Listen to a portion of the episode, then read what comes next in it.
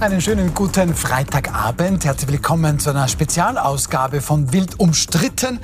Er hat es heute also tatsächlich getan. Die ganze Woche wurde es erwartet, aber Bundeskanzler Karl Nehammer hat dann heute in Wels eine Rede gehalten und damit aller Voraussicht nach auch den Wahlkampf offiziell eröffnet. Und worüber wir auch sprechen, jetzt gerade in strömenden Regen in diesen Minuten gibt es eine große Demonstration, nicht nur, aber vor allem vor dem Parlament in Wien. Demokratie verteidigen ist da der Titel. Da können wir auch ein paar Live-Bilder uns dann ansehen. Ähm, da gibt es jetzt offizielle Schätzungen von 35.000 Teilnehmerinnen und Teilnehmern. Die Veranstalter sprechen von 80.000. Man sieht hier ein paar Regenschirme, man sieht auch eine Palästina-Fahne, man sieht auch ähm, ja, Tafeln und Transparente. Darüber werden wir dann in der Sendung auch sprechen. Zuvor möchte ich jetzt aber unsere großartigen Gäste begrüßen. Ich freue mich sehr, dass Barbara Todt bei uns ist. Sie sind Journalistin bei der Wiener Wochenzeitung Falter und haben zur österreichischen Innenpolitik nicht nur ein sehr interessantes Buch geschrieben. Schön, dass Sie da sind, Frau Todt. Danke. Dann ist Matthias Winkler wieder bei uns, Chef der renommierten Sacher Hotelkette und ehemaliger Pressesprecher im Finanzministerium, also politisch auch sehr versiert. Schön, dass Sie da sind, Herr Winkler. Danke für die Einladung, schönen Abend. Und Robert Willecker ist bei uns, Sie sind FPÖ-naher Politikberater. Auf Ihren Rat hören zum Beispiel Norbert Hofer und Manfred Heim-Buchner. Und spannende persönliche Geschichte auch, geboren in Brasilien, aufgewachsen in Deutschland und ich hoffe, ich darf das so sagen, zu Hause in Österreich. Schön, dass Sie da sind, Herr Willecker. Guten Abend. Also, die Causa Prima, heute war es dann also soweit. In Wels sind 1500 Funktionärinnen und Funktionäre der ÖVP zusammengekommen, um letztlich ihn sprechen und ähm, ja, ihn zu sehen und sprechen zu hören.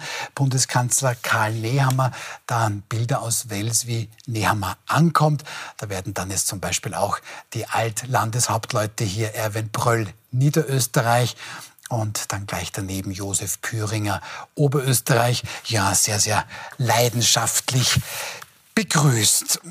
Bevor wir da jetzt in Medias Res gehen, ähm, Herr Winkler, Sie haben die Veranstaltung im Gesamten, Sie haben auch Nehammers Rede gesehen. Was ist denn da so Ihr erstes Fazit, mal frei von der Leber weg? Nicht ganz frei von der Leber weg. Ähm, war es eine Rede eines Parteivorsitzenden an seine Mitglieder? In Wels. Das war zweifellos ein Auftakt für die Wahl, eher ein parteiinterner als ein parteiexterner. Mhm. Ich glaube, dass die äh, Rede fulminant inszeniert, jetzt weniger vor Ort als vielmehr in der vergangenen Woche. Mhm. Ich habe eifrig wild umstritten geschaut. Es gab kaum eine Sendung oder eigentlich keine Sendung ohne dieses Thema. Auch Wir haben anderen. auch gesagt, unseren täglichen Nähhammer gib uns heute. Es gab ja wirklich jeden Tag. ja, es, waren, es waren alle Medien voll. Also das, ähm, da sieht man die Damen und Herren, die dahinter werken. Ich glaube, Herr Fleischmann hat da Regie geführt, der das auch schon bei Sebastian Kurz gemacht hat. Also das war alles herausragend. Ich glaube, dass es auch endlich eine inhaltliche an, äh, auch endlich inhaltliche Ansagen gab, die er bis jetzt äh, schmerzlich vermisst, die ich bis jetzt schmerzlich vermisst habe, äh, ohne die zu werten. Aber es war endlich mal auch einmal ein inhaltliches Statement. Äh, war es die ganz große Vision, der Leuchtturm dort, wo sich Österreich hinbewegen soll? Ähm, den habe ich noch nicht gesehen. Frau Todt, endlich Inhalte. Geht Sie damit? Ähm, ja, also die Rede, ich habe heute sogar einen Schummelzettel mit, äh, weil also weniger die Rede, aber das Programm, äh, das äh, die ÖVP präsentiert hat, also dieses 80-Seiten-Ding, ist wirklich voll mit Ideen und ich habe mir sicherheitshalber das aufgeschrieben, weil es wirklich viel an originellen, kleineren Ideen und halt auch ein paar große Züge zu sehen ist. Ähm, aber ich kann nicht nachvollziehen, warum man eine Rede hält und vor allem Inhalte präsentiert, die im Grunde FPÖ-Inhalte sind. Mhm. Also der Herr Kickl hat sich sicher gefreut, dass äh, in ganz Wels und äh, auch wir Medien seit Tagen über nichts anderes reden als über Vorschläge der ÖVP, die in Wahrheit äh, FPÖ-Vorschläge sind. Ist das Am so, Ende nutzt Herr das fürchte ja. freut, sich FPÖ die, als der ÖVP. freut sich da die FPÖ oder womöglich feiert Herr Kickl gerade ein bisschen? Ja, ich denke, es ist deutlich geworden, wo für die ÖVP zumindest die, ähm, der Wahlkampf verlaufen wird. Das ist an der ähm, Grenze zur, zur FPÖ, dass man von dort Wähler gerne abspenstig machen möchte. Und das hat man getan, indem man, Sie haben es richtig gesagt, heute eine ja grundsätzlich ja relativ solide äh, ähm, Rede für die eigenen Funktionäre gehalten hat. Ich hätte mir auch mal eine Kanzlerrede gewünscht. Dass, da hätte man es etwas anders aufziehen müssen. Da hätte man durchaus auch mal über, wie Sie sagen, Visionen vielleicht sprechen müssen, mal über das große Ganze, auch mal ein paar unangenehme Themen ansprechen müssen, wie den Jenga-Turm äh, des Pensionsmodells, das es in Österreich gibt, der irgendwann mal umfallen wird und lauter solche Dinge. Aber rein vom Handwerklichen her kann man ihm jetzt gar nicht große Vorwürfe machen. Ich habe mir ein bisschen gewundert Anfang der Woche, dass man diese Rede aufgemacht hat mit dem Gender-Thema. Ähm, ist sicherlich was, was auch gewisse Wählerklientel bedient. Aber vom Bundeskanzler erwarte ich mir eigentlich ein bisschen mehr, dass wenn man den Reigen damit eröffnet und quasi den, den, die, seine eigene Rede anteasert, dass man das dann irgendwie so ja, mit so, mit so einem Binnen-I dann bringt. Das, damit macht er sich eigentlich kleiner, als ich es von einem Kanzler erwarten würde. Mhm. Grundsätzlich, wenn man das jetzt beurteilen möchte, diese Inhalte, weil wir haben jetzt gerade drüber gesprochen, endlich Inhalte, ja, dann muss man aber sagen, ähm, diese Partei regiert seit 37 Jahren. 37 Jahren. Da gab es den Eisernen Vorhang noch, da gab es die Sowjetunion noch. Ja, Seitdem ist diese Partei in der Regierung und jetzt kommt so eine Wunschliste ans Christkind, die eh lieb ist. Aber Verzeihung, wo waren diese Forderungen in den vergangenen Regierungen? Warum wurden die nicht umgesetzt? Warum gab es da keinen klaren Fahrplan? Und auch jetzt ein paar schöne Überschriften sind dabei, vielleicht auch noch äh, etwas mehr als eine Überschrift, aber Finanzierungsfragen sind offen, ein klarer Weg ist offen und ähm, diese Regierung gibt es ja noch neun Monate. Also warum sagt er nicht, wann er das eigentlich umzusetzen gedenkt, was er davor Darf hat? Ich das vielleicht an, an Matthias Winkler weitergeben? Sie sagen, da gab es die Sowjetunion noch. Ähm, als das letzte Mal nicht die ÖVP in der Regierung war. Es gab, glaube ich, auch noch schwarze Kennzeichentafeln in Österreich. Der Presse war diese Woche zu lesen, da war Herbert Prohaska noch im Team. Und zwar als Spieler, nicht als Trainer. Ähm, ja, und jetzt will es die ÖVP dann im 38. Jahr machen?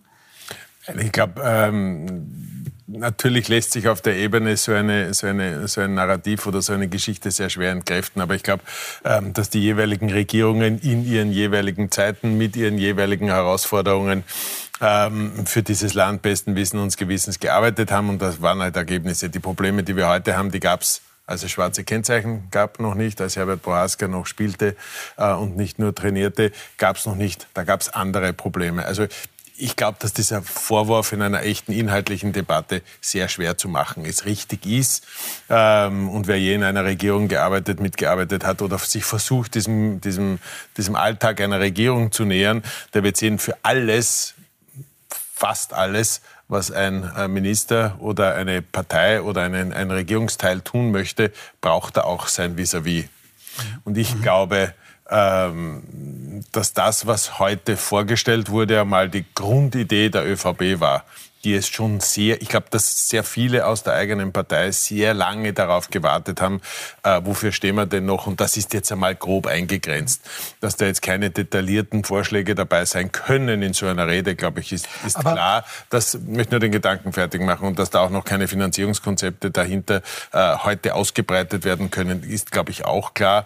Ähm, der Vorwurf, ähm, dass man das die letzten 37 Jahre auch hätte machen können, ähm, glaube ich, geht insofern ins Leere, als dass die Thematiken, die sich heute stellen in dieser Rede, zumindest zum Großteil angesprochen wurden. Ich bin bei Ihnen.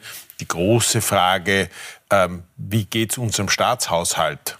Sprich, wie verschuldet ist denn Österreich und wie flexibel sind wir denn überhaupt noch ähm, solche neuen Ideen umsetzen zu können, die alle Geld kosten oder die meisten davon. Die Frage blieb unberührt, da bin ich bei Ihnen. Das wird eine Kernherausforderung der nächsten Regierung sein. Ich würde Ihnen recht geben, ähm, dass man in so einer Rede auch erstmal ein paar Pflöcke einschlagen muss, wenn es die erste Rede gewesen wäre. Aber wir haben ja vor genau einem Jahr schon mal die gleiche Rede gehört wenn Sie sich erinnern, da gab es ja schon mal Österreich 2030. Ähm, Im Prinzip war das fast dasselbe mit ein paar Veränderungen. Da gab es aber diesen Österreich-Plan noch nicht nee, zu lesen der heißt, Ja gut, der heißt anders und der wurde jetzt mal verschriftlicht. Aber äh, was wurde im vergangenen Jahr denn eigentlich gemacht, wenn, wenn die Punkte im Wesentlichen ja die gleichen sind, über die auch heute gesprochen wurde? Autoland. Also sagen, ich, ich glaube, wir tun der, Regierung schon Unrecht, egal ob man, ob man der Regierung positiv oder neutral oder negativ gegenübersteht. Da ist wahnsinnig viel geschehen in den letzten Jahren die auch Corona-Jahre waren, wo keiner gewusst hat, wie das ausgehen würde, wo das gesamte Wirtschaftssystem an der Kippe stand und so weiter Sprechen und so nur fort. über das letzte Also, Jahr. Über das letzte Jahr, ähm, seit dieser, dieser äh, Österreich 2030-Plan zum ersten Mal präsentiert wurde. Und jetzt muss man sagen, natürlich, es braucht immer einen Koalitionspartner und niemand kann 100 Prozent seiner Ideen durchbringen. Aber die ÖVP sitzt gerade mit 71 Mandaten im Nationalrat, die Grünen haben 26. Das sind nicht ganz, aber fast dreimal so viele, die die ÖVP hat. Ähm, der VG Wessler ist es gelungen, sehr, sehr radikale Positionen zu 100 Prozent durchzubringen. Ähm, warum schafft es die ÖVP dann nicht, sage ich mal, zumindest die Abschaffung der kalten Progression zu 100 Prozent und nicht zu zwei Drittel durchzusetzen? Da frage ich mich natürlich, wo ist denn dann die Macht verteilt und warum schafft es die ÖVP nicht, wenn sie diese aber ja hat, zwei die durchzubringen? Sie haben ja gerade zwei Beispiele dafür genannt, was im letzten Jahr passiert ist. Jetzt ist die, die, das, das Ökoticket schon ein bisschen länger her, aber Eine CO2-Steuer zum aber, Beispiel. aber wir, wir, können, wir können nicht stehen lassen, dass die Regierung jetzt lange Zeit nichts getan hat. Das sind wesentliche Dinge und die kalte Progression ist ein Thema, das wahrscheinlich 30 Jahre alt ist und an der unzählige Finanzministerinnen und Finanzminister und auch Regierungen gescheitert sind. Und diese Regierung hat es zusammengebracht. Kalte Progression klingt nur so furchtbar und es versteht wahrscheinlich ähm, nur ein Bruchteil ähm, der Menschen, die alle positiv davon betroffen sind. Also ich glaube, dass der Verkauf dieser Regierung nicht besonders gut war, aber die Maßnahmen, da gab es wohl einige. Genug? Nein, wahrscheinlich nicht. Aber das, was der Bundeskanzler heute gemacht hat, viel mehr, muss man ehrlicherweise sagen, der Parteiobmann heute gemacht hat, ist, an die eigenen Damen und Herren die Botschaft zu richten, erstens, es gibt uns noch, dafür stehen wir und mit diesen Ideen wollen wir jetzt in die Wahl gehen. Gut. Mit diesen Ideen wollen wir vor allem äh, dicht machen zur FPÖ. Also Genau das, das, was Sie jetzt auch sagen, genau das wollte ich ansprechen. Jetzt sagen viele, ui, da waren wirklich viele FPÖ-Inhalte. Interessant ist aber dann schon, noch bevor Karl Nehammer auf die Bühne gegangen ist, gab es eine Art sehr launiges Vorprogramm. Und ja, da ist man dann sehr angriffig gewesen, vor allem in Richtung der FPÖ bzw. in Richtung Herbert Kickl. Hier ein Ausschnitt. Wer hat als erstes in dieser Republik den Lockdown gefordert? War das A. Pamela Rendi-Wagner, war das B. Karl Nehammer, war das C. Herbert Kickl oder war das D. Beate Meindl-Reisinger? Antwort C. Deshalb schlagen wir aus unserer Sicht vor, äh, Maßnahmen äh, zu treffen, die man unter dem Terminus Lockdown zusammenfassen könnte. Also, so einen Chiropraktiker hätte ich gern, der es schafft, in dieser kurzen Zeit so einen Wendehals herauszumassieren. Äh, am Anfang war er noch als erster für die Einschränkungen und jetzt ist er äh, plötzlich so dagegen, äh, lieber, lieber Gust. Ähm, eigentlich unglaublich, was sich der Herbert Kickl da geleistet hat. Naja, das ist nichts Neues. Der leistet sich fast jeden Tag eine Unglaublichkeit. Versucht er gerade die ÖVP irgendwie FPÖ-Inhalte zu übernehmen, aber Herbert Kickl zu isolieren? Oder wie ist das zu sehen? Ich bin mir nicht ganz sicher, was die Idee hinter dieser Art von Performance ist. Ähm, ich ich finde es eigentlich völlig absurd. Äh, das Ganze war angekündigt als Kanzlerrede, als Österreich-Rede des österreichischen Bundeskanzlers und in der die, die, die Vorband äh, macht quasi äh, FPÖ-Wahlkampfstimmung noch auf lustige Art und Weise mit, äh, mit Millionenshow-Ambiente. Ähm, das, ist, das ist Wahlkampf für die FPÖ was die ÖVP da gemacht hat. Also ich bin eigentlich eher fassungslos. Ich kann mir nicht, wer immer sich das ausgedacht hat, hat das nicht bis zum Schluss durchgedacht. Ja, es geht aber noch weiter. Ähm, Ich weiß nicht, ob der folgende Ausschnitt dann FPÖ-Wahlwerbung ist, weil ÖVP-Generalsekretär Christian Stocker, also der attackiert Herbert Kickl wirklich in, in einer sehr, sehr heftigen Art und Weise. Er hat es nicht gekonnt als Innenminister und er würde es jetzt wieder nicht können. Er hat versagt in der Asylpolitik. Er hat auch versagt beim Schutz vor Terror und beim Schutz des Staates. Und er hat auch versagt beim Schutz vor Raketen und vor Drohnen. Er ist ein Versager. Und er hat bewiesen, dass er es nicht kann. Und er ist niemand, dem wir unser Land anvertrauen sollten. Tja. Also die einzige Überlegung, vielleicht strategisch, äh, die dahinter stehen könnte, ist zu sagen, äh, wir würden mit der FPÖ in die Regierung gehen, aber nur ohne Kickl. Also Kickl ist für uns sozusagen völlig draußen. Aber das ist ähm, eine komplette Fehleinschätzung, wie die FPÖ tickt. Also man kann die FPÖ nicht ohne Kickl kriegen. Und selbst wenn man sie ohne Kickl kriegt, dann ist das Gedankengut von Herrn Kickl, ähm, sein Netzwerk in der Partei ja überall drinnen. Also es gibt die FPÖ mit und ohne Kickel, es ist die gleiche FPÖ. Mhm. Also insofern kann ich diese Strategie gar nicht nachvollziehen. Können Sie das nachvollziehen, Herr Willecker? Beziehungsweise aus FPÖ-Sicht, wie werten Sie solche Angriffe oder solche Showinhalte. Freut sich da der Herr Kickl? Oder? Wir, können das, wir können das gerne Schritt für Schritt in, in jeweils einem Satz durchgehen. Das ist richtig, äh, Herbert Kickl war am Anfang für einen Lockdown. Mhm. Er hat dann darauf angesprochen, mal gesagt, es hindert ja einen niemand daran, auch mal klüger zu werden in der Politik. Ähm, das unterscheidet ihn wohltuend äh, von dem Gegenüber bei der ÖVP, weil da ist man sehr, sehr lange auf einem Irrweg geblieben.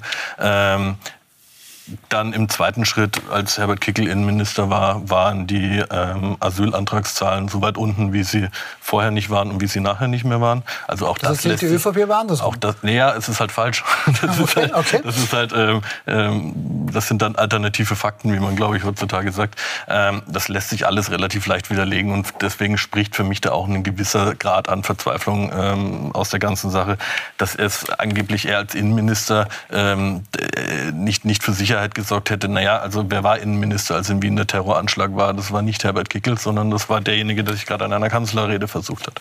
Ähm, das heißt, wir müssen uns schon auch ein Stück weit darauf einigen, dass es auch Fakten gibt und dass es auch Wahrheiten gibt im politischen Diskurs.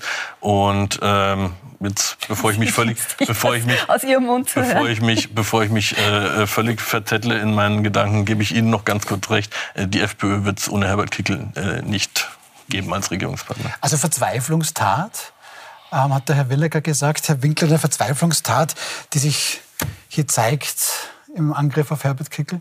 Ich glaube, vor allem verzweifelt werden die Zuschauer dieser Sendung sein, wenn sie jetzt schon einen Wahlkampf erleben, wo es in persönlichen Diffamierungen beginnt. Ja, das, glaube ich, macht verzweifelt. Und ich verstehe nicht, dass eine politische Debatte nicht auf sachlich-inhaltlicher Ebene, die ich zuerst in dieser Rede als besonders positiv herausgearbeitet habe, ähm, dass es dann mit persönlichen Diffamierungen im Vorprogramm passieren muss ähm, und das nicht eine inhaltliche Kritik sein kann, das bedauere ich sehr. Und ich glaube auch, dass das Menschen nicht in die Wahlurne, sondern an einem Wahlsonntag, wann immer er dann sein mag, ähm, weit weg von Wahllokalen treiben wird. Ich halte das für ganz, ganz schlecht und bedauere, dass das ähm, in so einer Inszenierung offensichtlich längst üblich ist und, ähm, und, und eine Parteiveranstaltung ohne persönliche Diffamierung des politischen Mitbewerbers nicht auskommt.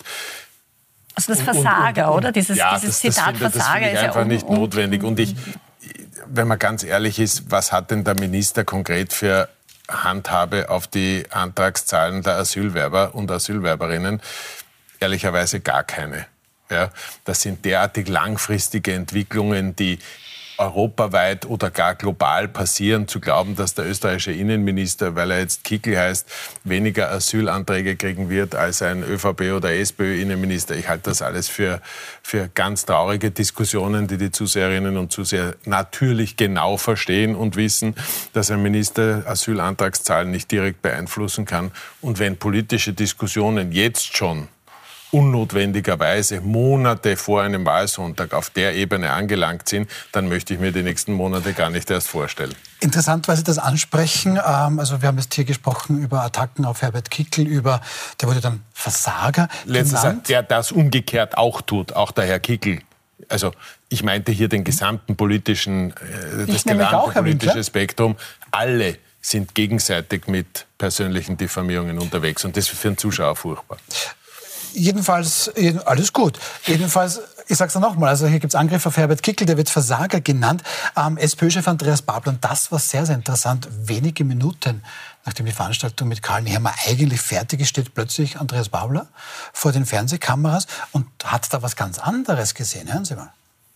Karl Nehammer heute, der ganz klar skizziert hat, um was es geht, nämlich dass die ÖVP heute mit den Überschriften, die sie plakatiert hat, auch mit ihrer Rhetorik, tatsächlich einen Heiratsantrag an die FPÖ gestellt hat. Einen Heiratsantrag an Herbert Kickl gestellt hat, auch als Juniorpartner die Stimmenmehrheit zu garantieren, um Blau-Schwarz zu verwirklichen. Deswegen die klare Ansage auch von uns mit dieser Klarheit, auch die heute, glaube ich, niemand mehr unbewegt lassen kann, alles zu tun, unserem Land ein drittes Mal Schwarz-Blau und in dem Fall Blau-Schwarz zu verhindern. Also Frau Todt, waren das jetzt Attacken oder aus der Kategorie Was sich liebt, das neckt sich. Was hat Nein, Herr Andreas was- Babler gesehen? Was Herr Babler gesehen hat, ist, ich glaube, er hat sich auf der inhaltlichen Ebene, äh, ist das zu bewerten, weil tatsächlich in, der, in diesem Österreich-Plan und auch in der Rede von, äh, von Herrn Nehammer stehen einfach Sachen drin, die zum einen auch schon Sebastian Kurz 2017 gesagt hat, also diese ganze Sozialmissbrauchs, das ganze Sozialmissbrauchskapitel. Es stehen aber auch Sachen drin, die einfach eins zu eins von der FPÖ übernommen sind. Also wir haben in Wahrheit, finde ich, ein eigenes FPÖ-Kapitel. Das hat die Überschrift Land der österreichischen Identität. Da ist die Abschaffung des Binnen-Ist drinnen, da ist eine Leitkultur drinnen. Das sind Dinge, die stehen eins zu eins in, in FPÖ-Papieren. Und ich glaube, das hat Herr Babler gemeint, dass die ÖVP mit diesem Österreich-Plan, mit ihrem inoffiziellen Wahlprogramm, weil das ist es in Wahrheit, was heute präsentiert wurde, sich inhaltlich noch näher, wenn nicht schon quasi ähm, fast nicht mehr zu unterscheiden von der FPÖ auf der sachpolitischen Ebene ist. Und wie das zusammenpasst mit den Attacken auf Kickel, ähm, ja, da ist, glaube ich, mein, äh, da wäre mein educated guess, dass sie halt hoffen, sich noch irgendwie den Kickel rausschießen zu können und dann mit einer FPÖ ohne Kickel zu koalieren, aber das wird sich nicht ausgehen. Versucht gerade die ÖVP aus ihrer Sicht quasi, ich sage das ist sehr polemisch, den Herbert Kickl da irgendwie rauszunehmen aus dem Spiel? Oder versucht sie da gerade zu sagen, ich bin einfach die bessere FPÖ oder die sympathischere? Das hat ja damals Sebast- Sebastian Kurz mehr oder weniger doch sehr erfolgreich versucht, indem er eigentlich freiheitliche Positionen übernimmt und das einfach ein bisschen höflicher präsentiert und geht schon. Ja, natürlich ist Herbert Kickel eine Figur, an der man sich gut reiben kann, ja, als politischer Gegner. Ähm, was jetzt das genaue Kalkül dahinter ist, müssen Sie in der äh, Lichtenfelsgasse nachfragen. Aber ähm, ich gehe mal davon aus, dass man halt versucht, irgendwo im bürgerlichen Lager dann ähm, sich als eine, eine salonfähigere Alternative irgendwie darzustellen, was, glaube ich, auch nur mäßig gelingt, weil, wie gesagt, die Leute durchschauen natürlich auch, aber hat man in den vergangenen Jahren danach gehandelt, als man die Macht hatte, ähm, entsprechend der Forderungen, die man jetzt aufstellt. Und da ist halt doch relativ deutlich klar, dass das nicht der Fall war. Ich verstehe dann aber auch den politischen Mitbewerb nicht, ähm, warum sich jetzt ein Andi Babler hinstellt und alles, was er dazu zu sagen hat, ist äh, eine Warnung vor Schwarz-Blau. Ähm, das war ja auch kein mitreißender Auftritt. Wenn ich der Chef der Sozialdemokratie bin, dann stelle ich mich da nicht im Jackett hin, sondern mit aufgekrempelten Ärmeln, hau auf den Tisch und äh, bring mal irgendwie harte, klare sozialdemokratische Linien. Und er steht da und so, ja, Schwarz-Blau wollen wir nicht und bitte nicht. Es ist halt auch Würden sehr, Sie sehr fünf schwach. Minuten nach der Kanzlerrede ähm, dann rausgehen? Oder würden Sie das mal, mal durchsickern lassen? Wir haben auch diskutiert, ist das schlau, dass Ja, man das kann so man schnell rausgeht? Das kann man machen, Kann ja, man okay. machen. Okay, also sofort einen Kontrapunkt setzen und sagen, warte, ich habe ich hab mit meiner Botschaft auch was an, äh, für euch zu sagen. Sicher kann man das machen. Also gerade wenn man, es kommt halt darauf an, was man, was man darstellen möchte. Bin ich jetzt der Überlegte, der Intellektuelle, der sagt, ich, ich nehme das jetzt mal mit und dann gehe ich mal zwei Tage ins stille Kämmerlein, wie es äh, einst Matthias Strolz gemacht hat, der dann drei Tage in den Wald gegangen ist und dann wieder zurückkam und gesagt hat, so, jetzt weiß ich, wie wir es machen. Oder, und das dachte ich ja eigentlich bisher, äh, wie Andi Babler, Andreas Babler, Verzeihung, ähm, positioniert werden sollte, so als der Basis-Superlinke aus Dreiskirchen, ähm, der dann auf den Tisch haut. Und ähm, ich weiß nicht, ob er sich einen Gefallen tut damit, ähm, mit der Art und Weise, wie er sich da präsentiert. Aber gut, jetzt gehen wir weg von, von, Ja. von der ÖVP und von Ja, Nehammer. gerne, weil, ähm, das kann man mal auf jeden Fall sagen, Herr Winkler, SPÖ-Chef Andreas Babler, ja, der wurde auch kurz erwähnt in diesem Vorprogramm, aber in Wahrheit von Bundeskanzler Karl Nehammer kaum mit Beachtung ähm, beschenkt, sondern da ist ganz klar, wer hier ähm, im Kanzlerduell der Gegner ist. Hören Sie mal her. Es wird ein Jahr der Entscheidung sein zwischen demjenigen, der sich in der dunklen Vergangenheit verliert und lieber an Verschwörungen glaubt. Und es wird die Entscheidung sein zwischen ihm und mir als Bundeskanzler von Österreich, der an die Zukunft dieses Landes und an die Zukunft dieser Menschen in diesem Land glaubt. In Wahrheit, liebe Freunde, geht es um eine der entscheidendsten Fragen für unsere Zukunft gestalten oder spalten. Gut, ähm, Herr Winkler, Ein mitreißender Redner wird Ein mit, mitreißender Redner. Nein, aber mich erinnert es ein bisschen so die, die etwas weniger jüngeren. gestalten oder spalten.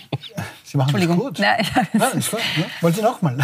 Gestalten wir alle. Gestalten oder spalten. Nein, was ich mir jetzt gerade gedacht habe, ist, die etwas weniger jüngeren, unter Ihnen werden es vielleicht noch wissen, Highlander gab es damals, es kann nur einen geben. Das erinnert mich gerade ein bisschen. Ähm, so, das ist jetzt da sucht sich jetzt Karl Nehammer den Gegner aus und der heißt offenbar Herbert Kickl, ganz klar. Also ganz kurz noch zum Herrn Babler.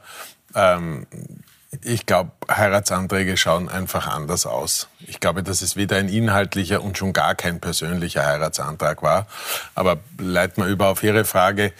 Ähm, wir haben die letzten sechs, sieben Monate in Wahrheit immer nur darüber gesprochen, wer wird Zweiter und wer wird Dritter. Weil sozusagen auch in den Medien, in den Umfragen, in allen Diskussionssendungen war eigentlich mehr oder minder klar, Herbert Kickl wird diese nächste Wahl mit seiner FPÖ gewinnen. Und das, glaube ich, äh, ist erstens nicht richtig. Ich glaube, dass der Wahlkampf ähm, oder diese Wahl noch völlig offen ist. Da kann noch viel passieren wenngleich ein Herbert Kickl wahrscheinlich in Pole Position steht. Na, was tust du dann? Logischerweise versuchst du, und Herbert Kickl ist ein Meister darin umgekehrt, und jetzt versucht es halt auch der äh, Karl Nehammer, sich zu reiben. Politik besteht daraus, in der Medienöffentlichkeit maximale Reibung zu erzeugen, zu erzeugen und damit auch entsprechend äh, mit seinen Ideen vorzukommen, durchzukommen. Und ich glaube, das ist das taktische Kalkül dahinter. Dem, dem alle den Sieg quasi schon hinschreiben, mhm. sich an dem zu messen und zu sagen, das ist noch lange nicht gegessen. Ähm, der muss zuerst an mir vorbei. Ich bin der Gestalter, er ist halt der Spalter. Also das deutet alles in diese Richtung hin, ähm, möglichst den Herrn Babler beiseite zu schieben, der kommt gar nicht vor und sich auf dieses Duell zu konzentrieren. Das würden, also, Herr ich kann das verstehen, dass ja. man das so macht. Hätte ich so gemacht, ich hätte es wahrscheinlich versucht, wesentlich stärker auf der inhaltlichen Ebene, die mir nach wie vor in dieser Auseinandersetzung fehlt und wo ich, ich sage es noch einmal, die heutige Rede eine wirklich löbliche Ausnahme war. Ich wollte noch gerne kurz unterstützen, könnte man, das ist in Österreich nicht möglich, aber könnte man eine Kanzlerin, einen Kanzler direkt wählen. Und da gibt es eben aktuelle Zahlen, das untermauert das, was Sie jetzt auch gerade gesagt haben, Herr Winkler. Den könnte man eben eine Kanzlerin, einen Kanzler direkt wählen. Dann würde mit Stand jetzt Herbert Kickl mit 20 Prozent hier als Erster durchs Ziel gehen, mit 18 Prozent sicherlich in Schlagdistanz. Interessanterweise, diese Zahlen kennt Karl Nehammer natürlich auch, auf 18 Prozent. So, Andi Babler da mit 14, ähm, Beate Meindl-Reisiger von den NEOS auf 7, Werner Kogler auf Sex. Das bedeutet dann irgendwie ein bisschen, ähm, Frau Todt, das hat immer so ein bisschen gewirkt, dass eigentlich Andi Babler da gerne ähm, in den Ring gestiegen wäre, zunächst mal mit Herbert Kickl, weil man habe das bessere Menschenbild, man habe die besseren Ideen und dieses Schwarz-Blau ist ja sowieso ein Wahnsinn. Ähm, womöglich lassen die beiden, Nehammer Kickl, den gar nicht mehr mitspielen. Ähm, also sowohl für Nehammer, für Nehammer gilt das Gleiche wie für Babler, wie umgekehrt. Mhm. Beide müssen versuchen, sich an Kickel, der in der Pole Position, wie Sie richtig gesagt haben, startet, zu reiben und das Kanzlerduell auszurufen. Entweder ich oder er. Ähm, derzeit hat das halt Nehammer gemacht äh, mit, mit seiner Rede. Äh, Herr Babler hat es auch schon versucht und wird es wieder versuchen. Ähm, von der Wahlanalyse her, beziehungsweise von der Wählerstromanalyse her, ist ähm, relevanter, was sozusagen zwischen FPÖ und ÖVP in den nächsten Monaten bis zum Wahltag passieren wird, weil die beiden sind kommunizierende Gefäße. Sebastian Kurz ist es 2017 gelungen, von der FPÖ sehr viel Wähler zu sich zu holen. Mhm. Die sind jetzt entweder zurückgegangen oder quasi im Warteraum. Und um die geht es. Bei denen hat Babler eigentlich keine Chance, weil die mhm. sind schon vor zwei, drei Wahlkämpfen weg von der SPÖ zur FPÖ gegangen. Ähm, die ÖVP sieht da eine Chance, vielleicht ein paar zurückzuholen oder zumindest ein weiteres Abrinnen quasi abzustoppen. Äh, ja, und Kickl muss sie eigentlich nur halten. Der hat ja in den letzten Jahren sehr sukzessive sozusagen die, die Stammwählerschaft immer weiter auf, aufgebaut. Also es wird quasi, wenn man das so sehen möchte, Herbert Kickl zum Duell gefordert von, von Karl Nehammer. Nimmt er diesen, diese Aufforderung, dieses Werfen des Fehdehandschuhs an? Ich glaube ja. Also ich glaube, dass die FPÖ sehr, sehr selbstbewusst äh, in diesen Wahlkampf starten wird. Umfragen sind keine Wahlergebnisse, das ist auch klar, aber 30 Prozent, die ja auch sich sehr lange schon halten mittlerweile in Umfragen, sind sehr, sehr solide. Ähm, Österreich hat eine sehr, sehr hohe Wahlbeteiligung die letzten Male gehabt. Einmal 80 Prozent, einmal 75 Prozent. Also viel im Nichtwählerbereich wird man nicht mehr fischen können. Mhm. Das wird sich zwischen ÖVP, FPÖ abspielen. Von daher auch folgerichtig, dass sich ähm, die ÖVP viel mit der FPÖ beschäftigt oder jetzt ja dazu übergegangen ist, nicht mal mehr den Namen zu nennen von Kickel. Also er ist jetzt der, dessen Name nicht genannt werden darf. Ich weiß nicht, ob diese Taktik äh, aufgeht. Aber ja, es wird ein spannender Wahlkampf. Ja, wobei der Name wurde schon ab und zu genannt. Ja, jetzt nur ganz am Ende meins, so Ja, das stimmt, haben Sie recht. Natürlich. Aber nicht, wir nicht haben... Nehammer. Nehammer hat ihn äh, eher versucht nicht zu nennen im da haben Vorfeld. Sie natürlich, da haben Sie natürlich vollkommen Vorfeld. recht. Aber FPÖ-Generalsekretär Christian Hafenecker, der hatte da ein bisschen einen anderen Eindruck. Ja, man muss froh sein, dass es den Herbert Kickl gibt, weil ich weiß nicht, womit er sonst diese Rede gefühlt hätte. Und äh, wir haben vorher eine Stricherliste gemacht. Äh, auch im Vorprogramm ist der Herbert Kickl, glaube ich, 40 Mal genannt worden. Ja. Man hat dankenswerterweise auch noch äh, Medienbeiträge über Herbert Kickl eingespielt. Also alle Regeln der Kunst, was solche Veranstaltungen betrifft, hat man eigentlich äh, über Bord geworfen. Ja, und wie gesagt, äh, wenigstens hat er das verstanden, dass es wohl äh, der Herbert Kickl sein wird, der die Politik in der Zukunft angeben wird. Tja, gut. Also es kam schon vor, ja. der Name Herbert Kickl, aber eben, nicht, aber eben nicht vom Bundeskanzler. Das ist eine wichtige, ähm, eine wichtige Differenzierung. Dann schauen wir jetzt aber schon auch mal auf die Inhalte. Sie haben schon angesprochen, Frau Todt, dieser Österreich-Plan ist im Gesamten 80 Seiten lang. Zugegeben, da gibt es auch ein paar Seiten mit Bildern, aber da steht schon sehr, sehr viel drinnen.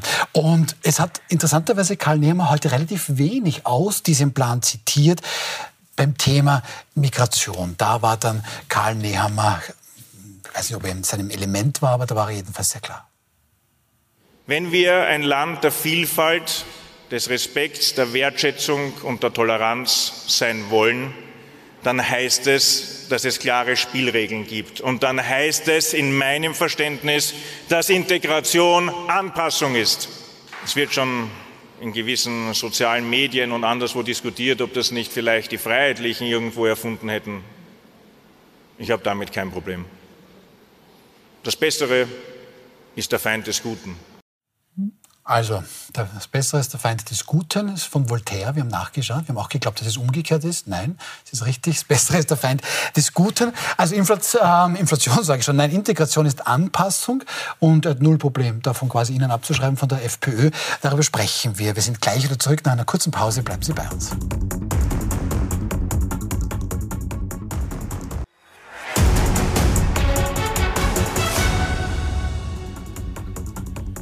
Willkommen zurück bei einer Spezialausgabe von Wild umstritten anlässlich der Kanzlerrede, die eher Parteiobmannrede war. Das ist hier schon gefallen. Wir haben jetzt gerade vor der Pause Bundeskanzler Karl Nehammer gehört, der gemeint hat, pff, da hätte er es kein Problem, da irgendwie von der FPÖ auch ein bisschen ja, abzuschreiben. Und ich interpretiere das jetzt mal so, der jedenfalls sagt, Integration, das bedeutet Anpassung. Hier ähm, Auszüge aus diesem Österreich-Plan, was man hier von ÖVP-Seite ähm, vorschlägt so zum Beispiel Sozialleistungen, das solle es, wenn es nach der ÖVP geht, erst nach fünf Jahren legalem Aufenthalt in Österreich vollen Anspruch auf Sozialleistungen bekommen. Dann Sachleistungen, das hört man auch immer wieder, ausschließlich Sachleistungen und zweckgebundene Sachleistungsgutscheine statt Geldleistungen. Und hier noch ein weiterer Punkt für alle Menschen, die Sozialhilfe beziehen und arbeitsfähig sind. Ja, da solle man eben gemeinnützige Arbeit auch leisten. Und Jetzt meint der Kanzler aber da kein Problem, wenn er da auch FPÖ-Ideen übernimmt. Ist das, sind das FPÖ-Ideen, Herr Willacker? Das sind durchweg FPÖ-Ideen, ja. das ist richtig. Ähm, ich weiß nicht, ob er sich damit, ich beurteile, ich beurteile das jetzt mal nur aus kommunikativer Sicht, ob er sich einen Gefallen damit tut. Weil auf der einen Seite versuchen sie ja Herbert Kickel hinzustellen als das äh, personifizierte Böse. Und auf der anderen Seite sagt er, na ja, das, was der sagt, das ist eigentlich ganz schlau, das könnte ich auch mal fordern. Also das sind ja sehr gemischte Botschaften, die da abgesetzt werden und die sich auch gegenseitig konterkarieren. Ähm, dass das alte FPÖ-Forderungen sind, geschenkt. Aber jetzt mal diese, diese kommunikative Linie ist auffallend, die, die sich da kreuzen. Und zum anderen, ähm, er muss sich vergegenwärtigen, er ist kein Sebastian Kurz. Also dieses, ähm, ich nehme FPÖ-Positionen und bin aber durch meine Art und Weise so populär sowieso bei den Leuten, dass es völlig egal ist, ob ich das kopiert habe oder nicht und ob da was dahinter steht. Das funktioniert bei ihm nicht. Er hat nicht diesen, diesen Star-Faktor, den, den Kurz damals gebracht hat. Und ich glaube, dass ähm, das nicht reichen wird, was er jetzt gerade geplant hat. Herr Winkler, also hier schreibt man quasi ab, sagt parallel dazu, das sind aber die Bösen. Und das nämlich auch noch mit Karl Nehammer ist kein Sebastian Kurz. Das sollte ihm vielleicht einer sagen. Ich glaube, dass er das weiß und ich glaube, dass er auch nicht versucht, Sebastian Kurz zu sein, sondern er ist einfach in einer, vermutlich, ich habe nicht mit ihm darüber diskutiert, aber er ist in der Rolle, wo er sagt, ich bin jetzt Bundeskanzler, diese Rolle sollte ich eigentlich spielen, weil sie ist eine Autoritätsfunktion etc. Und glaube ich, deshalb war diese Parteitagsrede auch eher eine, eine also hat deshalb hat man auch den, diese Kanzlerschaft da so nach vorgestellt. Wir sind die, die quasi durch diese schwierigen Zeiten führen. Und jetzt kommen wir zu, zu, zu der Frage, ähm, darf man abschreiben und wie, wie, wie, wie weit rückt man da nach rechts und ist das, ist das sinnvoll, sozusagen sich an der, an der FPÖ da so abzuarbeiten? Das haben wir ja zuerst schon besprochen. Ich glaube einfach, dass er in der Situation ist, die Umfragen nicht anzuführen, die nächste Wahl aber gewinnen zu wollen. Und was macht man in der Situation? Natürlich musst du dich an dem in der Pole Position versuchen zu messen. Natürlich versuchst du dem in diesem gemeinsamen Spektrum, Sie haben das zuerst stimme ich völlig zu, analysiert. Ähm, es wird kaum Wählerbewegung aus FPÖ oder ÖVP in Richtung Grün oder SPÖ geben oder Richtung Bierpartei, sondern es wird in einem großen Wählerspektrum wird darum gehen, wer gewinnt. Sie gewinnt diese Wähler, die sich noch und Wählerinnen, die sich noch nicht entschieden haben, die ÖVP oder die FPÖ. Und als solche versucht sich Nehammer jetzt natürlich in diesem Spektrum zu positionieren. Wir haben wir als ÖVP haben auch ähnliche oder gleiche Inhalte. Aber wir machen das staatstragend, wir machen das gestaltend, wir machen das nicht spaltend. Diese Botschaft war es letztlich, ähm, die Nehammer da versucht hat hinüberzubringen. Wir werden sehen, ob es erfolgreich ist. Wie, wie, wie erfolgreich war es für Sie, Frau Todt? Ähm, na, ich habe mich bei den drei Vorschlägen, die jetzt eingeblendet wurden, insofern gewundert, weil äh, zwei davon gibt es schon. Mhm. Also es ist, ähm, dass Sachleistungen Vorrang haben, ist jetzt schon mhm. gültig. Ähm, dass gemeinnützige Arbeit für Sozialhilfeempfänger ähm, quasi angeregt oder äh, oktroyiert wird, ist, ist, auch schon, ist auch schon gültig. Äh, und Sozialleistungen nach fünf Jahren, da haben wir in Österreich ein bisschen ein Problem mit der Verfassung. Das hat der Verfassungsgerichtshof schon 2018 einmal festgestellt. Ähm, und es ist für Drittstaatsangehörige jetzt auch schon eine Wartezeit, bis sie Sozialleistungen beziehen können. Also das ist jetzt ein bisschen technisch, aber quasi alle drei Punkte, die Nehammer da ins Spiel gebracht hat, sind mehr oder weniger ohnehin schon in Kraft. Also man sieht, dass da halt auch ein bisschen ähm, aufgeschäumt wird oder dass da halt viel, mhm. viel Show dabei ist. Ist das jetzt das Verkaufen, das Sie vorher angesprochen haben, dass man das nicht gut genug verkauft hat und das verkauft man es halt gleich nochmal? Also mit schlecht verkaufen meinte ich die gesamte Regierungsarbeit. Ich wollte damit sagen, dass viel passiert ist, aber wenig im Bewusstsein der Menschen angekommen ist, obwohl es in den Geldbörsen angekommen ist. Ähm, dass das sich nicht, wenn man so will, politisch kapitalisieren ließ, kann also keine inhaltliche, sondern nur eine kommunikative Frage mhm. sein. Und da, glaube ich, hat die Regierung, äh, war sie schlicht und einfach nicht gut. Ähm, die Frage, was Nehammer da jetzt tut. Ich glaube, wir stehen in sechs bis neun Monaten vor einer Wahl, wo eine gewisse Menge an Menschen, die sich noch nicht entschieden hat, ähm, dann darüber entscheiden wird, wer Erster, wer Zweiter und wer Dritter ist. Ähm, und um die geht's jetzt. Und ich glaube, jetzt werden Signale an diese Menschen ausgesandt, äh, mit dem, mit dem Hintergrund natürlich wähl mich. Und äh, vor diesem Hintergrund ist Integration, ist Migration, sind all diese Themen, ist ein wesentlicher Punkt dieser Auseinandersetzung. Und innerhalb dieser Auseinander, innerhalb dieses Themenfelds hat sich die ÖVP für eine relativ rechte Position entschieden. Und die wird jetzt wahrscheinlich durch diese Wahl getragen. Die unterscheidet sich von jener der FPÖ nicht, nicht eigentlich wenig bis nicht. Also kann man sie nur quasi anders darstellen und staatstragender darstellen und halt für jene, denen Kickel zu spalterisch, zu radikal, zu, zu verbissen ist, sozusagen den ähnlichen Inhalt. Also wenn ihr das wollt, aber freundlich vorgetragen, ähm, dann bist du bei der ÖVP richtig. Das ist so die, der Versuch, der gerade gemacht wird. Aber redlich wäre ja eigentlich gewesen zu sagen, wir haben schon den Sozialmissbrauch bekämpft. Ich als Kanzler habe dafür gesorgt, dass Sachleistungen jetzt schon Vorrang haben und dass gemeinnützige Arbeit für Sozialhilfeempfänger jetzt schon ähm, äh, Usus ist. Also eigentlich hätte man ja da dagegenhalten können. Aber, aber der Eindruck in der Bevölkerung ist, bei den Wählerinnen und Wählern ja. ist ja, dass das nicht so ist. Also wir haben ja diesen Eindruck, ich, ich Arbeiter, Arbeiterin muss viel tun und kriege vielleicht am Ende des Tages noch weniger heraus als jemand, der gerade erst nach Österreich gekommen ist und so weiter. Also mit, damit wird gespielt und dieser Eindruck ist eben nicht jener, dass es hier eine Form der Gerechtigkeit gibt. Ja, aber da bewegen wir uns im Bereich der alternativen Fakten ab, ab, langsam, absolut, auch, absolut. die ÖVP und das ist ähm, Ich, ich versuche das nur aus ja. kommunikativer Sicht darzustellen, ähm, was gerade versucht wird, was da wohl das Motiv dahinter ist. Aus Politik der ähm, Gefühle. Politik hat sehr viel mit Gefühlen ja. zu tun. Schade finde ich es, und da sind wir wieder beim Punkt, ja. ähm, dass, das, ähm, dass diese Debatte auf sachlich-fachlicher Ebene eigentlich nicht mehr stattfindet. Gut, und zwar nicht nur in den Medien, sondern leider auch im Parlament nicht mehr, wenn man sich die Sitzungen Gut, dann anschaut. schließen wir das Thema vielleicht ab und lassen noch Christian Hafenecker noch einmal zu Wort kommen, ja. mit seinem Gefühl zur Rede von Bundeskanzler Karl Nehammer heute. Mein Eindruck dazu, ich habe mir nichts erwartet und bin trotzdem enttäuscht. Das war ja das Vorprogramm zur Nehammer Rede eigentlich spannender, als dann der Hauptteil und irgendwann einmal unter der Rede er plötzlich damit aufgehört zu sprechen und ist gegangen. Also man sieht hier, dass der Karl Nehammer äh, ein Kanzler ohne Zukunft ist. Äh, wir sagen das auch immer wieder und dass er im Prinzip sich in Problemen suhlt, die er selber verursacht hat mit seiner Bundesregierung. Ja, also ein pointenreicher Tag, zuerst von der ÖVP, aber auch die FPÖ konnte die eine oder andere Pointe bringen. Gut, dann schauen wir zu unserem nächsten Thema. Sie haben es natürlich mitbekommen, wir haben auch darüber berichtet. Am letzten Wochenende sind ähm, fast eine Million Menschen in Deutschland auf die Straßen gegangen. In großen Städten wie München zum Beispiel waren 200.000 Menschen auf einmal auf der Straße. Konkreter Anlass war da ein rechtsextremes Treffen, wo man konspirativ überlegt haben soll, äh, bis zu zwei Millionen Menschen mit Migrationshintergrund aus Deutschland abschieben zu können. So, und jetzt hat Österreich dann irgendwie gemeint, wir wollen wollen da auch ein Zeichen setzen.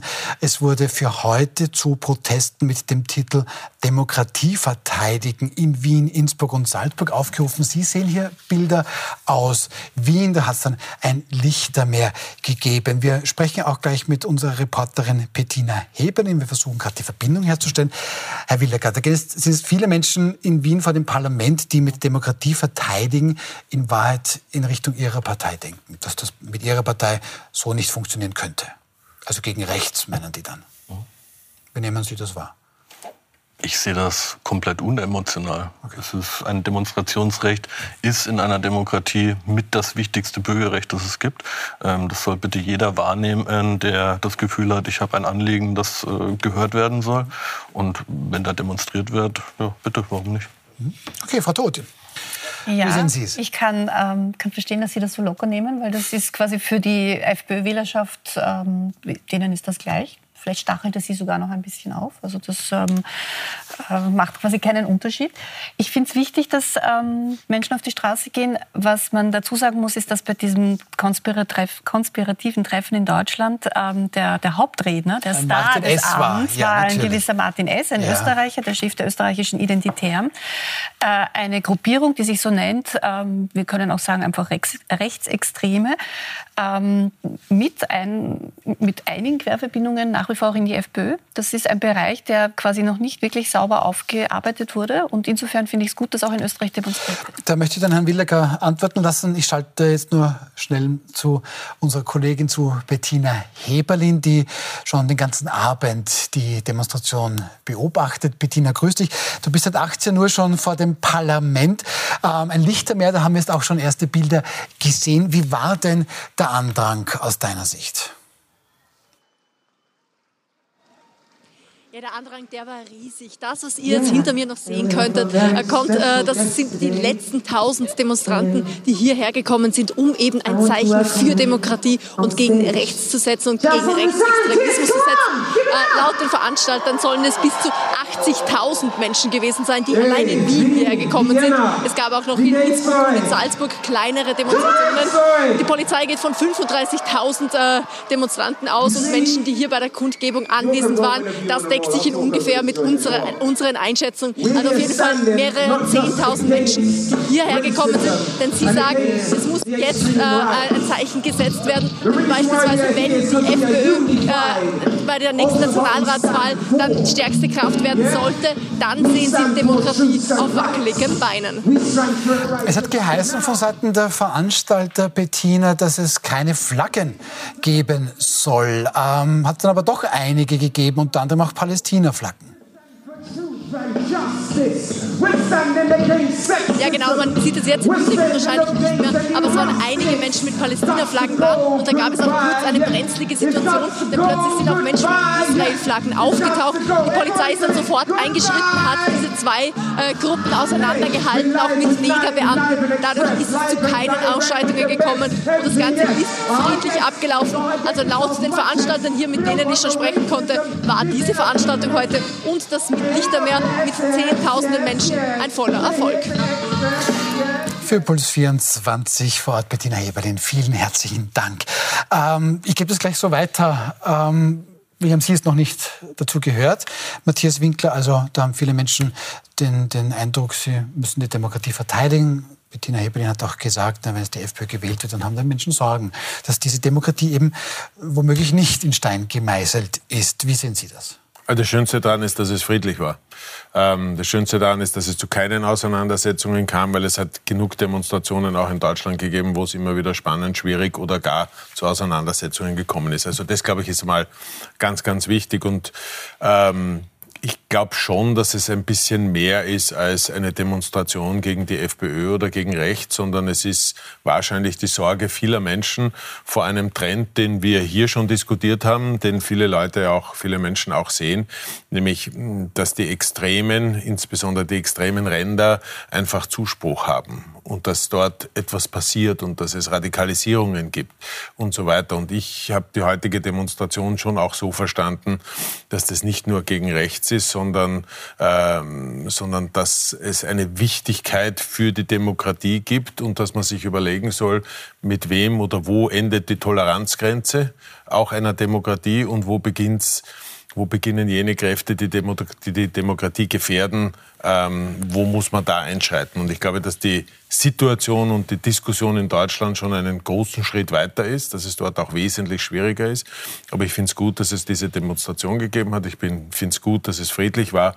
Und ich ähm, hoffe, dass das ein, ein Lichtermeer-Aufruf war zu mehr glaube ich, Verständnis, Toleranz, Respekt und all diesen Dingen, auch wie wir miteinander umgehen. Und ich hoffe, dass sich alle Politikerinnen und Politiker, die jetzt in einen Wahlkampf gehen, genau das angeschaut haben und von dieser, sozusagen von dem Miteinander mehr mitnehmen als vom Gegeneinander.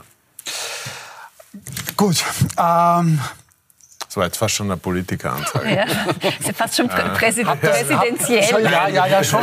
Soll, soll man da was verkünden? Mir, ist, mir, ist das, mir ist das ein wirkliches Anliegen. Ja, ich sehe das wirklich mit Sorge, äh, was, sich, was sich in Stimmt. unserem Land, was sich in anderen Ländern Europas entwickelt. Ja. Und diese extrem rechts und extrem links, dort gibt es Entwicklung, dort gibt es Bewe hin, dorthin gibt es Bewegung und das ist schlecht.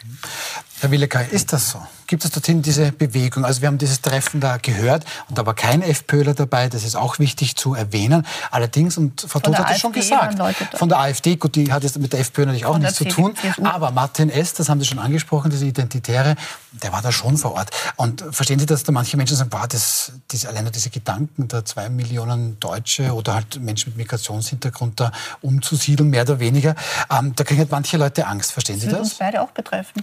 Ähm, schauen Sie, und genau das ist der Punkt. Wir reden über gefühlte Wahrheiten, mhm. anstatt dass man sich das mal anschaut, was wirklich gefordert wurde. Was bei diesem unglaublichen Geheimtreffen äh, besprochen wurde, steht seit Jahren im AfD-Wahlprogramm drin. Man muss es nur mal lesen. Und natürlich, es sind Millionen Menschen seit 2015 nach Europa gekommen, äh, unter dem Stichwort Asyl. Das ist Schutz auf Zeit. Natürlich müssen die irgendwann wieder gehen. Und dass man höchst, äh, schwerst straffällig gewordene ähm, Menschen auch wie die Staatsbürgerschaft entzieht, das ist ja auch nichts, was jetzt der, der FPÖ oder der AfD eigen ist.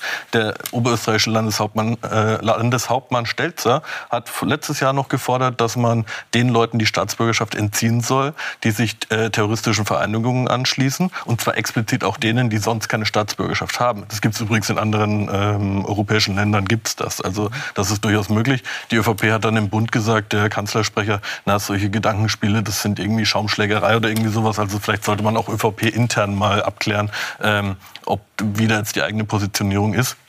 Ähm, erst vor kurzem hat äh, eine englische Zeitung ähm, herausgebracht, dass Helmut Kohl seinerzeit überlegt hat, wie er, je, ich zitiere wörtlich, jeden zweiten Türken wieder los wird. Also das ist so die christlich-soziale, christdemokratische Haltung. Da brauchen wir jetzt nicht so tun, als wäre das jetzt irgendwas, was äh, in, in irgendeinem Potsdamer Hotel zusammengesponnen wurde, sondern da geht es teilweise einfach um die Wiederherstellung von rechtsstaatlichen Zuständen.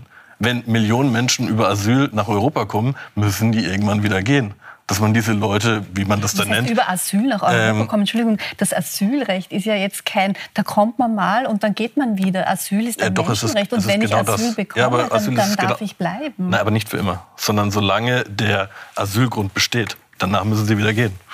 Das ist jetzt nichts, was ich mir ausdenke, das ist geltendes Recht. Also ich, ich verstehe manchmal nicht, warum das so skandalisiert wird. Ähm, weil, weil ich glaube, skandalisiert wird die Art und Weise, wie wir über Menschen reden. Und ähm, wir haben mit unglaublich vielen Menschen, die Asyl bekommen haben, zu tun gehabt und immer wieder. Wir unterstützen diese auch als Unternehmen. Dort, wo wir, dort, wo Arbeitsmöglichkeiten bestehen, geben wir die, weil uns das ein inneres Anliegen und ein wichtiges Thema, glaube ich, ist. Und da sind so unglaubliche Geschichten, Leidensgeschichten dahinter, dass dieses Generalisieren und die Idee, Millionen Menschen wieder loszuwerden und wie diese Formulierungen alle waren, ähm, gar nicht auf eine inhaltliche, rechtliche Debatte zurückgeführt werden können, sondern die Art und Weise, wie darüber diskutiert wird. Und dass dieser Martin S. Ich verstehe, äh, eine, ich verstehe eine, eine, eine, aber eine, nur mit der Tränendrüse ist kein Staat zu machen. der Rechtsstaat lebt auch davon, dass harte, aber konsequente Entscheidungen das, getroffen Diskussion werden, die für alle ja, gelten. Aber die Diskussion ist ja keine rechtsstaatliche, da gibt es ja keinen Streit darüber. Asyl ist ja ganz klar definiert, da gibt es internationale Regeln. Absolut sondern richtig. es wird darüber diskutiert, dass bei einer Veranstaltung in einem Potsdamer Hotel darüber diskutiert wird, Millionen Menschen wieder rückzuführen, loszuwerden, wie auch immer. Und das ist ein ja. Gedanke. Ja, Millionen, das ist Millionen ein Menschen Gedanke. haben Asyl bekommen und die müssen irgendwann aber das ist, Eltern aber haben das Asyl bekommen und leben immer noch in Österreich. Warum sollen die wieder gehen? Ich, Entschuldigung, ich hätte nicht hier geboren werden können, wenn, wenn Ihre Vorstellungen Ja, aber wir sind ja nicht, wir, wir, sind ja, wir sind ja nicht bei Wünsch dir was, sondern wir sind im Rechtsstaat. Ja, und der Rechtsstaat und die sagt, dass Asylmenschen hier Will, Wenn man Asyl bekommt, nein, nein, hören Sie mal zu, hören Sie mal zu. ich höre Ihnen gar nicht zu, weil das, was Sie reden, ist absolute kontrafaktische Das Einzige, was uns von der Willkür trennt. Und das, das ist das, Asyl ist wogegen diese Leute dort draußen demonstrieren, ist, wenn der Rechtsstaat nicht mehr für alle gilt und wenn wir bei den Dingen, die uns sympathisch sind, wenn Sie, Sie schauen Sie, ist wirkliche die Grund, Propaganda. Die Nein, Grundlage, Nein, da muss ich jetzt echt, die Grundlage, die Grundlage menschlicher Interaktion ist, dass man sich ausreden lässt. Dann sind Sie, Dann lassen sind Sie offenbar nicht äh, in der Lage, die Grundsätze Nein, menschlichen Interagieren zu darf ich das, darf ich das, darf ich das ähm, insofern einfangen, weil wir die Sendezeit ist Gott sei Dank Die Sendezeit ist, Aber ich wollte gerade sagen, und, und, und für den einen vielleicht leider, für den anderen Gott sei Gott Dank. Sei Dank genau. Schauen das ist linke Diskussionskultur. Nein, das ist man zerstört linke, etwas, nein, Sie zerstören man zerstört etwas, wenn man nicht mehr in der Lage ist, faktenbasiert zu argumentieren. Bitte, Bitte stopp. Das ist sehr ähm, bezeichnend. Ich bedanke mich. Nein, Stehe ich dazu? Wir, oh, okay. Ich bedanke mich trotzdem sehr, sehr herzlich bei Barbara Todt. Vielen herzlichen Dank. Vielen herzlichen Dank, Robert Willager. Vielen herzlichen Dank, Matthias Winkler. Bei Ihnen auch vielen herzlichen Dank. Wir sehen uns am Montag wieder, wenn Sie das denn wollen, um 21 Uhr. Wie gewohnt, da begrüßen wir dann bei uns in wild umstritten Ex-Ministerin Maria Rauch-Kaller, Journalist und Autor Christian Nusser und den ehemaligen SPÖ-Bundesgeschäftsführer Andreas Rudasch. Und jetzt haben Sie hoffentlich noch ein gutes Wochenende.